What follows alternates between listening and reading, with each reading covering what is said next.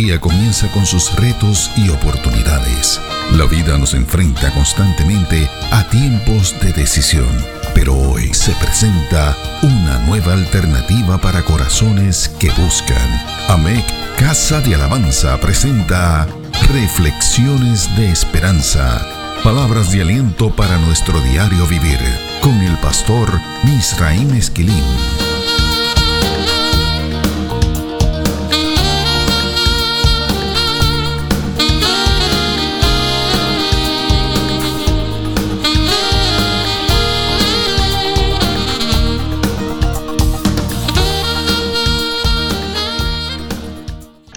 Recibe bendiciones del Señor. Correr al bien de Jehová. Correr al bien del Señor.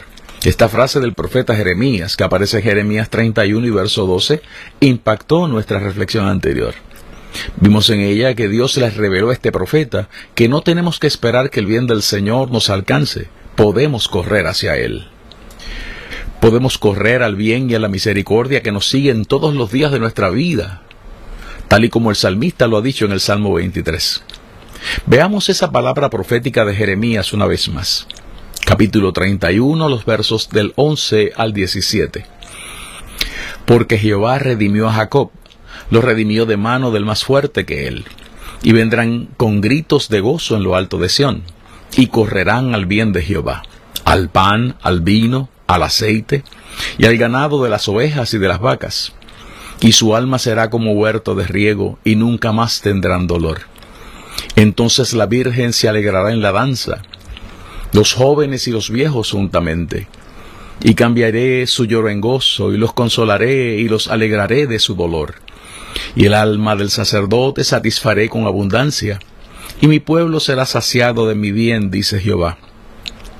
Así ha dicho Jehová, voz fue oída en Ramá, llanto y lloro amargo Raquel que lamenta por sus hijos y no quiso ser consolada acerca de sus hijos porque perecieron. Así ha dicho Jehová, reprime del llanto tu voz y de las lágrimas tus ojos, porque salario hay para tu trabajo, dice Jehová, y volverán de la tierra del enemigo. Esperanza hay también para tu porvenir, dice Jehová, y los hijos volverán a su propia tierra. Destacamos en la reflexión anterior que el contexto en el que el Señor les revela estas cosas a su siervo es uno de calamidades, cautiverios y de mucho dolor. Los versos del 1 al 20 del capítulo 30 del libro de Jeremías nos proveen esta información. Como dice la versión Dios habla hoy cuando nos regala ese capítulo 30 del libro de Jeremías, tiempos en los que se oyen gritos de terror, de miedo e intranquilidad tiempos en los que los hombres se retuercen de dolor, como si tuvieran dolores de parto. Eso es el capítulo 30, los versos 5 y 6 en la versión Dios habla hoy. Ese pasaje añade que se trata de un día terrible, de un tiempo de angustia, así lo dice el verso 7. Ese pasaje continúa diciendo que Dios sabe que la herida, la enfermedad que sufre el pueblo es incurable y que nuestro mal no tiene remedio, así dice el verso 12. Pero que no debemos temer, no debemos tener miedo, así lo dice el verso 10. Ese pasaje dice que la enfermedad, la herida es tan seria que no hay quien la pueda curar, que hasta el dolor es incurable, que no hay medicamentos eficaces. Esos son los versos del 13 al 15 del capítulo 30 de Jeremías. El Señor afirma en ese pasaje que nos devolverá la salud y sanará nuestras heridas. Verso 17 del mismo capítulo. Es en este contexto que el Señor afirma que será el Dios de todas las familias de Israel verso 1 del capítulo 31. Es en este contexto que el pueblo hallaría gracia en el desierto, verso 2. Alabado sea el Señor por esas promesas. Hallar gracia en los desiertos provocados por el COVID-19. Gracia en el desierto del dolor y de la aflicción provocado por las pérdidas de los nuestros. Gracia en el desierto provocado por las aflicciones económicas y las crisis de salud mental que sufre gran parte del pueblo. Gracia en el desierto provocado por la politización partidista de todos los procesos aleatorios a la sana convivencia, tales como la educación, la salud y las comunicaciones. Necesitamos dedicarle nuestra atención a este último escenario, el de las comunicaciones. Nos parece que es altamente preocupante el modelo de censura al que nos estamos acostumbrando en los Estados Unidos Esto es muy peligroso para la salud de la democracia y de nuestras familias. La radicalización de cualquier punto de vista siempre es muy peligrosa. Recientemente una escritora norteamericana llamada Abigail Shire publicó un libro titulado Irreversible Damage. En ese libro se destaca cómo manejan algunos estados de la Unión Norteamericana los procesos para ofrecer los procedimientos para el cambio de género a menores de edad sin que se requiera el consentimiento de los padres. Este libro fue retirado de los estantes de algunas de las supertiendas, como Target y otras, hasta que el público protestó. Entre las muchas complicaciones que estos procedimientos producen, encontramos el aumento dramático de los riesgos de cáncer antes de que estos niños o niñas lleguen a los 40 años de edad. Esto en adición a que sus capacidades reproductivas se anulan. Es preocupante que algunos gobiernos estatales permitan esto sin informar a los padres de estos menores de edad. Es mucho más preocupante que las personas que escriben acerca de esto sean censuradas. No hemos visto ni escuchado expresiones al respecto del partido político que ha ganado estas elecciones nacionales. Esto es un desierto. Es importante también destacar que lo mismo ocurre con los gigantes de información, tales como Facebook, Twitter y Google, los llamados Big Tech.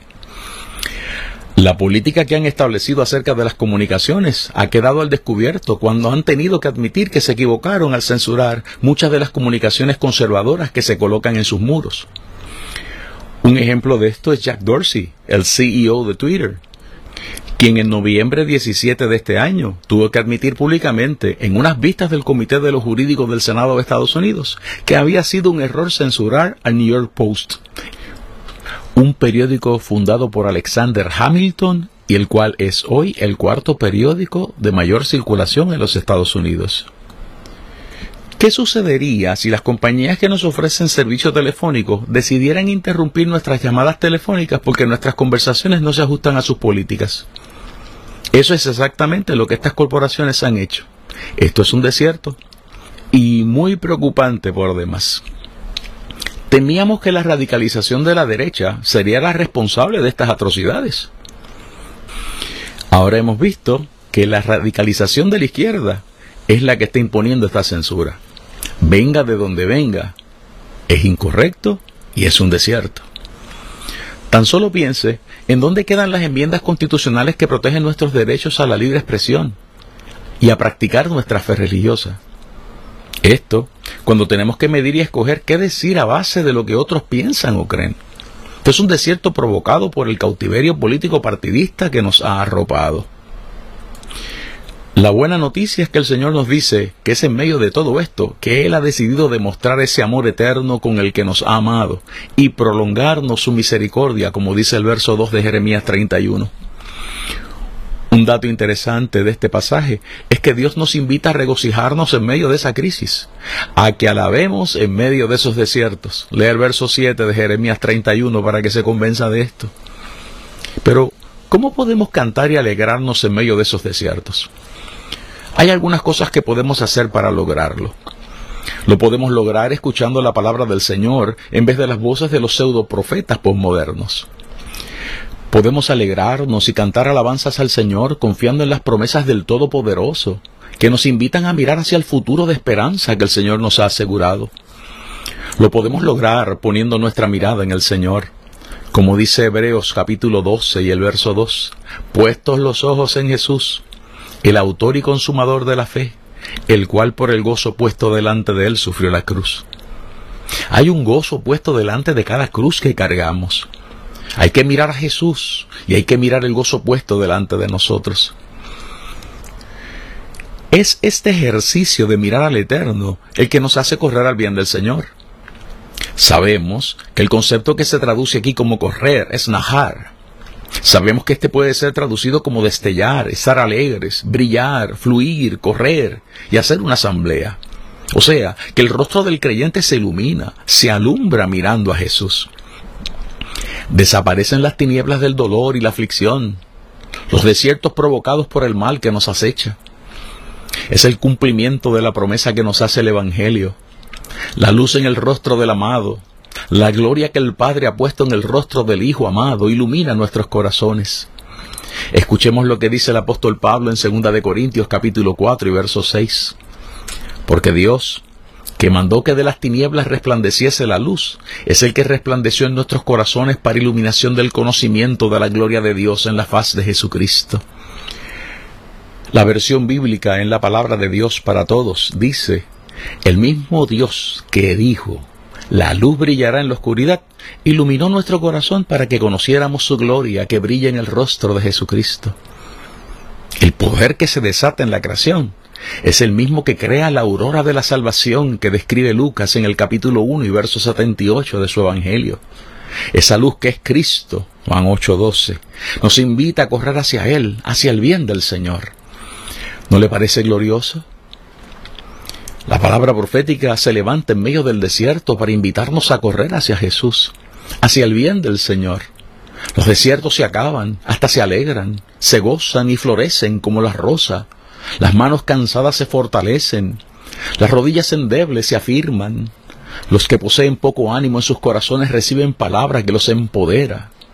Como dice Isaías 35, los ojos de los ciegos serán abiertos y los oídos de los sordos se abrirán.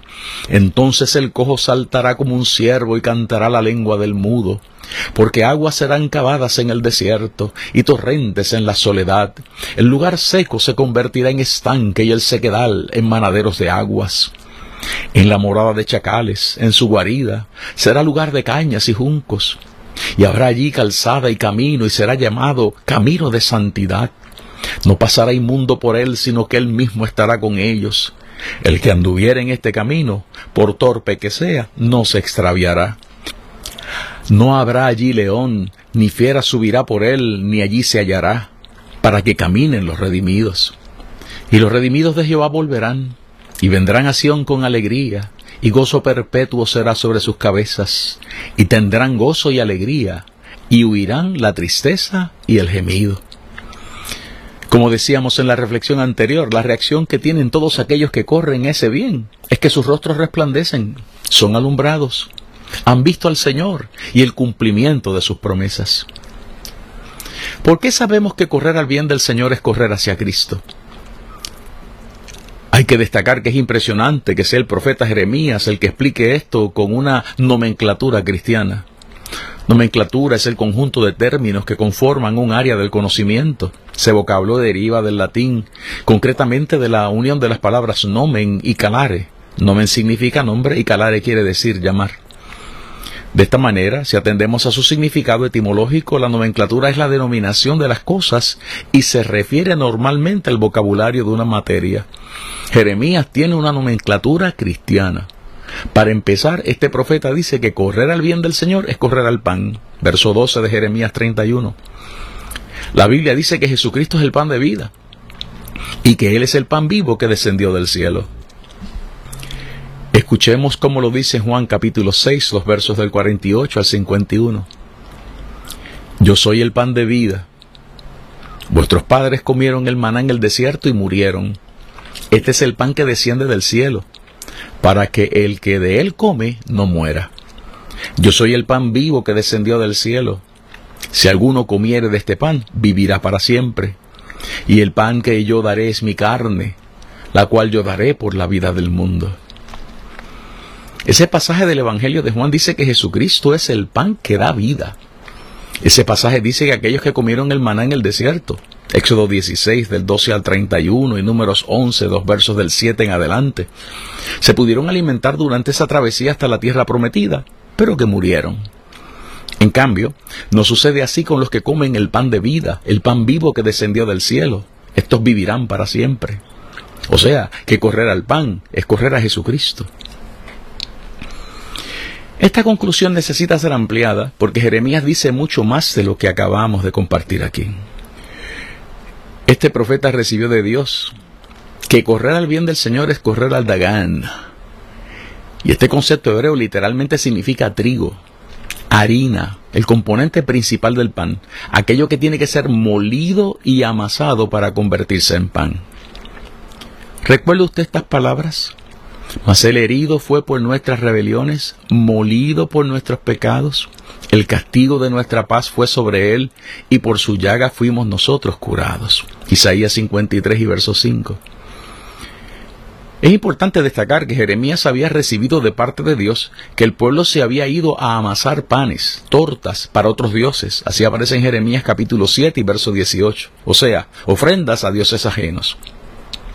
Ahora el Señor le dice que llega un tiempo en que correremos a uno, al pan que fue molido, pulverizado, humillado por nuestros pecados, a la harina de la que está compuesta ese pan. Qué poderosa razón para dejar los desiertos, ¿no cree? Tenemos que hacer un alto para explicar por qué es que los profetas pueden hablar así acerca de Cristo. En primer lugar, la Biblia dice que el Espíritu de Cristo inspiraba a los profetas y les instaba a administrar las cosas que anuncia el Evangelio. Eso está en Primera de Pedro capítulo 1, los versos del 10 al 12. En segundo lugar, Cristo dijo que los profetas anunciaron esto. Los profetas escribieron y Dios les enseñará a todos. Todo el que escucha al Padre y aprenda de él, viene a mí. Juan capítulo 6 y verso 45 en la palabra de Dios para todos. ¿Por qué sabemos que correr al bien del Señor es correr hacia Cristo? Lo sabemos porque el capítulo 31 del libro de Jeremías dice que correr al bien del Señor es correr al vino. Es un secreto a voces el significado que posee el vino en el mensaje del Evangelio. El vino es una metáfora central para el mensaje de la salvación que Cristo operó por nosotros en la cruz del Calvario. La Biblia dice que el vino es símbolo de la sangre de Cristo que la copa que lo contiene es la copa de la bendición, y que esta es el nuevo pacto en la sangre derramada por el Cordero de Dios que quita el pecado del mundo. Primera de Corintios capítulo 11 y verso 25 dice, Asimismo tomó también la copa después de haber cenado, diciendo, Esta copa es el nuevo pacto en mi sangre. Haced esto todas las veces que la bebiereis en memoria de mí. Lo que esto significa es que correr al bien del Señor puede ser interpretado como correr al testimonio de la sangre de Cristo, del sacrificio que nos limpia, que nos hace aceptos ante el amado, como dice Efesios capítulo 1 y verso 6. Y como continúa el verso 7, en quien tenemos redención por su sangre, el perdón de pecados según las riquezas de su gracia. Porque sabemos que correr al bien del Señor es correr hacia Cristo. Lo sabemos porque el capítulo 31 de Jeremías dice que correr al bien del Señor es correr al aceite. Y el aceite posee un sitial muy especial en el mensaje del Evangelio. En primer lugar, porque es una de las metáforas que utilizan los evangelios para describir la llenura y la preparación de los creyentes que anhelan el regreso del Señor y Salvador del mundo, Cristo Jesús. Un ejemplo de esto lo encontramos en la parábola de las diez vírgenes, Mateo 25, los primeros trece versos. Ese pasaje dice que cinco de estas vírgenes fueron consideradas insensatas. Esa es la traducción del concepto moros. Y son insensatas porque no tenían aceite suficiente en sus lámparas. Al mismo tiempo, cinco de ellas fueron consideradas prudentes, frónimos, porque tenían reservas de aceite para sus lámparas. Las primeras hicieron algo tonto, absurdo, estas son algunas de las definiciones del concepto moros. En cambio, las otras demostraron sagacidad, cautela, inteligencia y carácter. Estas son algunas de las definiciones del concepto frónimos. O sea, que tener aceite suficiente para esperar el regreso del amado revela el carácter del creyente. ¿Cuál es la importancia de poseer aceite dentro del contexto del Evangelio? Cristo dijo que los creyentes hemos sido enviados como ovejas en medio de lobos y que por lo tanto tenemos que ser prudentes, frónimos, como serpientes y sencillos como palomas. Eso es Mateo capítulo 10 y verso 16. O sea, que el aceite adicional nos permite mantener la integridad y la vida en Cristo en lo que el amado regresa. En segundo lugar, el aceite es símbolo de nuestras herramientas para la restauración y la sanidad de aquellos heridos que encontramos en el camino. La parábola del buen samaritano es un excelente ejemplo de esto. Lucas 10, los versos del 30 al 36. El buen samaritano tenía aceite para ungir a aquella víctima de violencia que encontró en el camino. En tercer lugar, porque el aceite es símbolo de la unción del Espíritu Santo sobre nosotros. Hemos sido ungidos con ese aceite, así dice Isaías 61, verso 1 y Lucas capítulo 4 y verso 18. Es por esto que se nos ha entregado este mismo símbolo, el aceite, para ungir a los enfermos. Así lo dice Santiago capítulo 5 y verso 14. Repetimos que es impresionante que el profeta Jeremías haya sido instruido por el Señor para utilizar estos símbolos de la fe cristiana para la descripción del bien del Señor. Ahora bien, sabemos que hay otros componentes en el bien del Señor que describe Jeremías. Sería muy agradable detenernos para examinarlos en detalle. Sin embargo, tenemos que realizar un paréntesis en estas reflexiones para insertar un dato que no se puede pasar por alto. Los elementos descritos hasta aquí, el pan, el vino y el aceite, son elementos que encontramos en la mesa. O sea que correr al bien del Señor muy bien puede ser interpretado como correr a la mesa que el Señor ha aderezado para nosotros, como dice el salmista en el Salmo 23 y verso 5. Jeremías nos invita a levantar las cabezas, a dejar por un instante de mirar las crisis que estamos enfrentando y que pongamos nuestra mirada en Jesús. El profeta ha anunciado que nuestros rostros van a resplandecer ante la gloria en el rostro de Cristo Jesús, ante su mirada. Esto nos combinará a correr a los brazos del eterno Salvador, al arrullo protector de su presencia. Esto nos llevará a correr a su mesa, la mesa que Él ha aderezado en presencia de todo aquello que nos puede producir angustia, esto nos llevará al trigo molido, al pan destrozado, al sacrificio en la cruz, al vino, a esa preciosa sangre derramada, al nuevo pacto en la sangre de Cristo. Esto nos invitará a correr a la mesa para encontrar esa unción con aceite, para encontrar unción fresca del Espíritu, para encontrar herramientas que impidan que los lobos de este tiempo puedan destruir nuestra fe. Eso nos invitará a correr a la mesa para encontrar ese aceite con el que ungiremos a los enfermos y con el que trataremos a los heridos que hay en el camino. Esto nos llevará a la mesa a buscar ese aceite que nos permitirá estar preparados para el regreso del amado. Ese es el significado de correr al bien de Jehová. Reflexiones de Esperanza fue una presentación de AMEC Casa de Alabanza. Somos una iglesia de presencia.